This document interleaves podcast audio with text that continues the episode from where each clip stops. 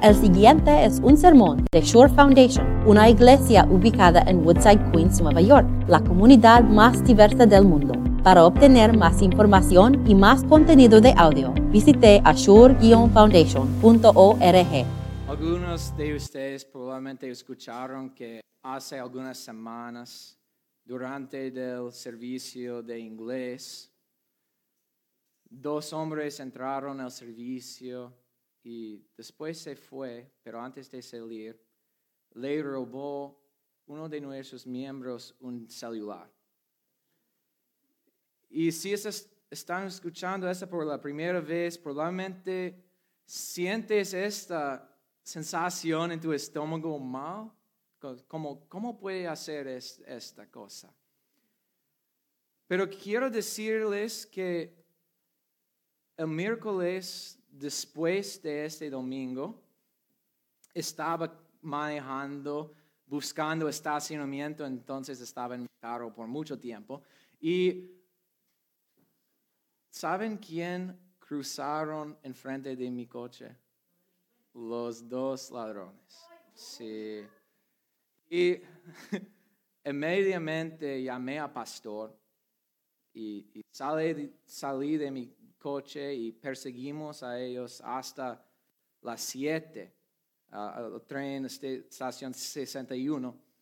Y estábamos en la plataforma juntos con ellos y pastor les preguntaron, ¿ustedes estaban en, en nuestra iglesia el domingo? Sí. Y ellos lo negaron y, y mintieron y yo estaba 90% seguro que estaba ellos. Pastor menos seguro.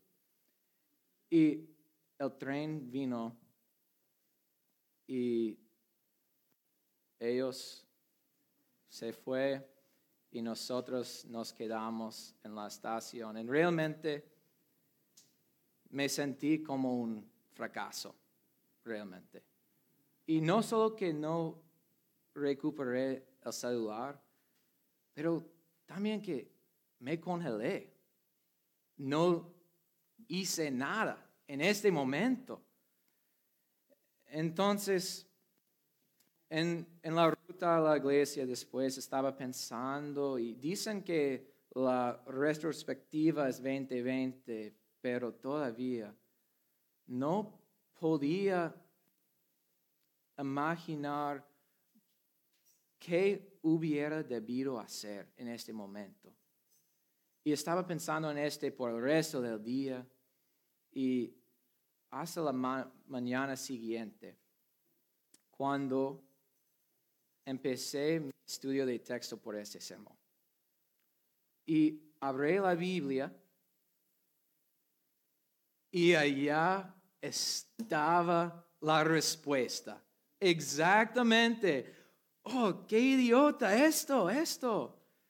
Y entonces tuve que, compartir esta historia con ustedes y, y decir ah, qué deben hacer en una situación similar.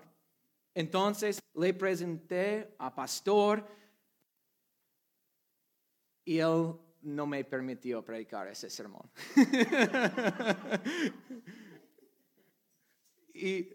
Pero realmente me alegra que no me permitió.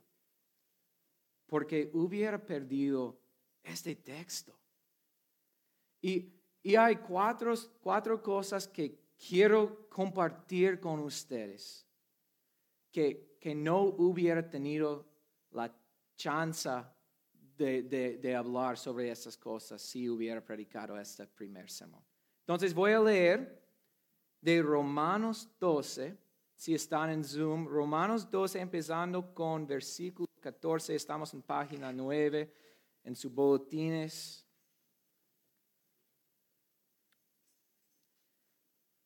Bendigan a quienes los persigan. Bendigan y no maldigan. Alégrense con los que están alegres. Lloren con los que lloran. Vivían en armonía los unos con los otros. No sean arrogantes, sino háganse solidarios con los humildes. No se crean los únicos que saben. No paguen a nadie mal por mal. Procuren hacer lo bueno delante de todos. Si es posible, en cuanto depende de ustedes, vivan en paz con todos. No tomen venganza, hermanos míos, sino dejen el castigo en las manos de Dios, porque está escrito, mía es la venganza, yo pagaré, dice el Señor. Antes bien, si tu enemigo tiene hambre, dale de comer. Si tiene sed, dale de beber. Actuando así, harás que se avergüence de su conducta. No te dejes vencer por el mal. Al contrario, vence el mal con el bien. Esta es la palabra de Dios. Lo primero que hubiera perdido en este texto es la profundidad de este texto. Mira en versículo 14, bendigan a quienes los persigan, bendigan y no maldigan.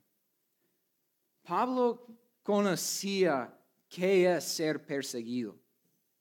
Ellos lanzaron piedras a él hasta que ellos pensaron que él estaba muerto.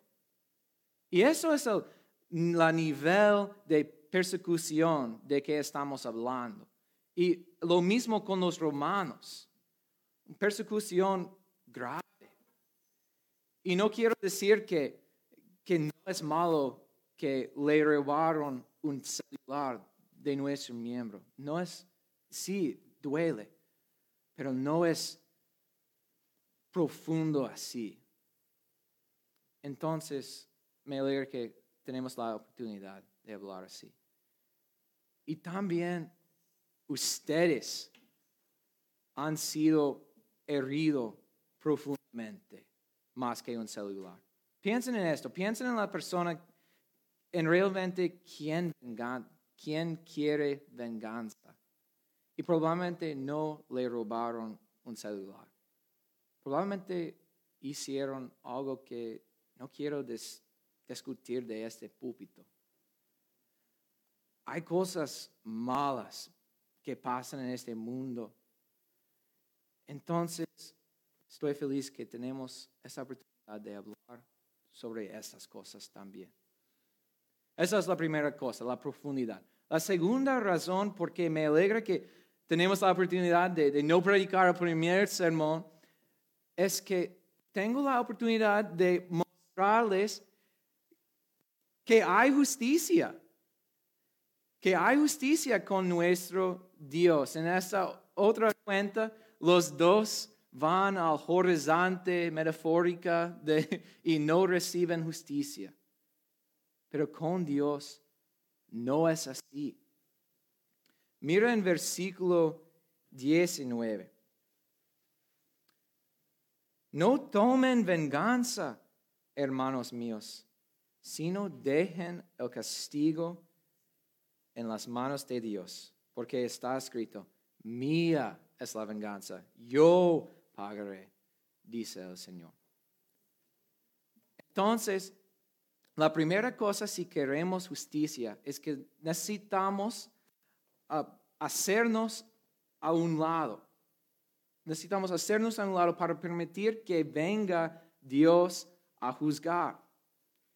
Y si tomamos venganza, no estamos dando justicia. Realmente no, solamente estamos trayendo más maldad al mundo. ¿Ustedes saben lo que es un, un, cuna de Newton? Es, es algo que hay, seis bolas de metal y están conectados con cuerdas y, y tomas una de esas bolas y, las sueltas y cae y choca y la energía se transmite y la última bola así y continúa para siempre si no fue por la fricción.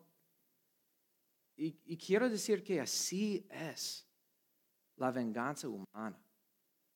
Si hacemos algo, ellos van a hacer algo y va a continuar para siempre. Y si no hacen algo, va a venir como la culpa y una sensación mal.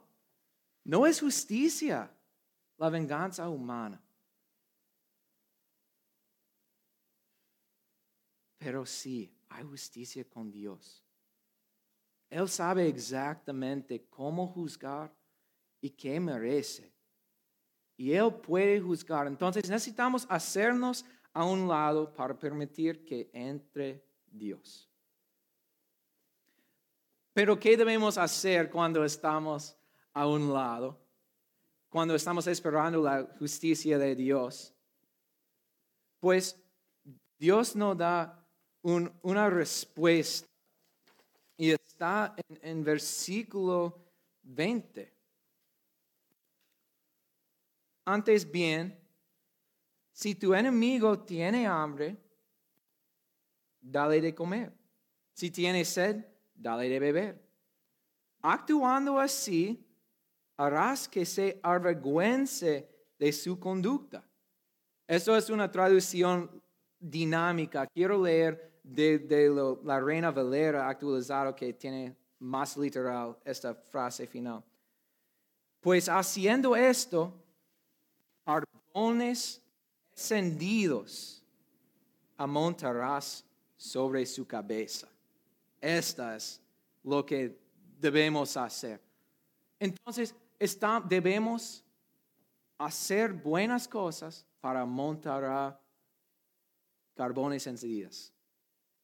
Finalmente, ustedes quieren saber lo que quiero que hubiera hecho en ese momento.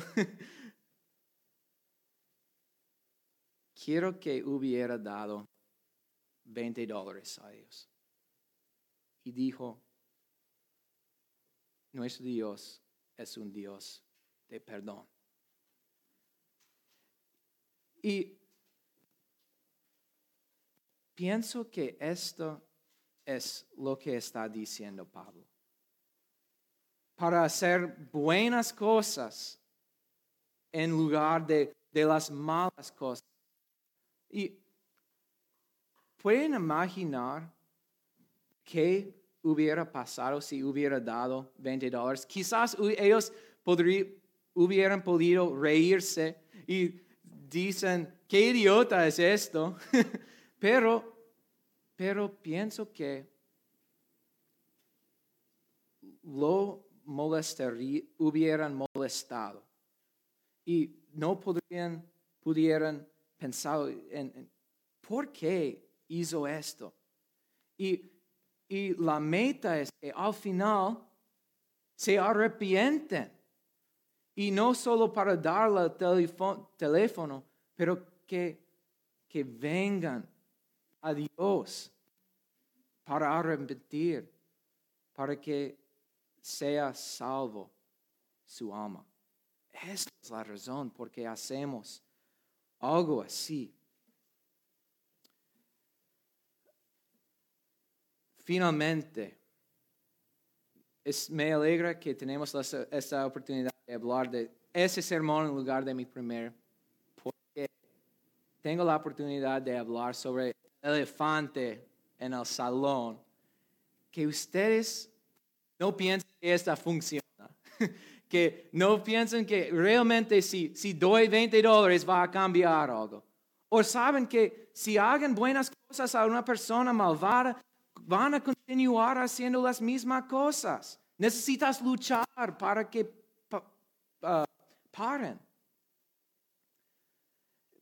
Pero quiero decirles que sí, puede funcionar esto. ¿Y saben por qué yo sé que puede funcionar? Pienso que ustedes saben. Porque ya ha funcionado. Y ha funcionado en nosotros a través de Cristo. En Romanos 12 estamos, pero la base de Romanos 12 es Romanos 5 y Pablo dice esto. Porque cuando éramos enemigos, fuimos reconciliados con Dios por la muerte de su Hijo. Piensen en todas las cosas malas que hemos hecho contra nuestro Dios. Y todavía, cuando fuéramos los enemigos de Dios, nos amó. ¿Y ahora qué somos? Familia.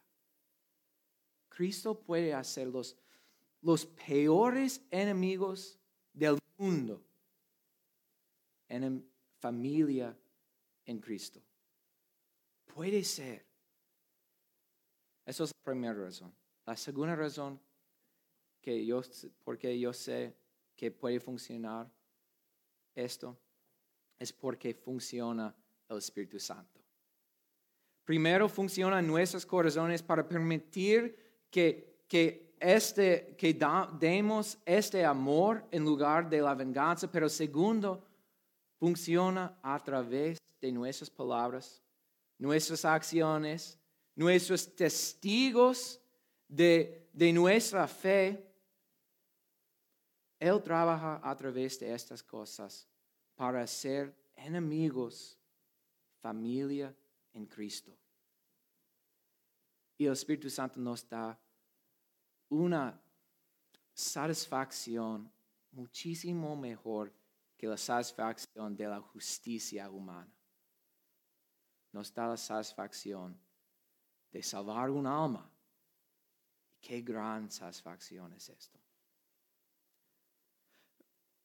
Me alegra que que tuvimos la oportunidad de hablar sobre ese texto en esa manera. Primero, para hablar sobre la profundidad y, y que hay justicia, pero que no, no queremos ese tipo de justicia por nuestros enemigos y que finalmente puede funcionar porque ha funcionado en Cristo. Espero que ustedes sepan lo que deben hacer en esta plataforma metafórica cuando estén con tus enemigos. Amen. Hagan buenas cosas. Vence el mal con el bien, porque Cristo venció el mal con el bien.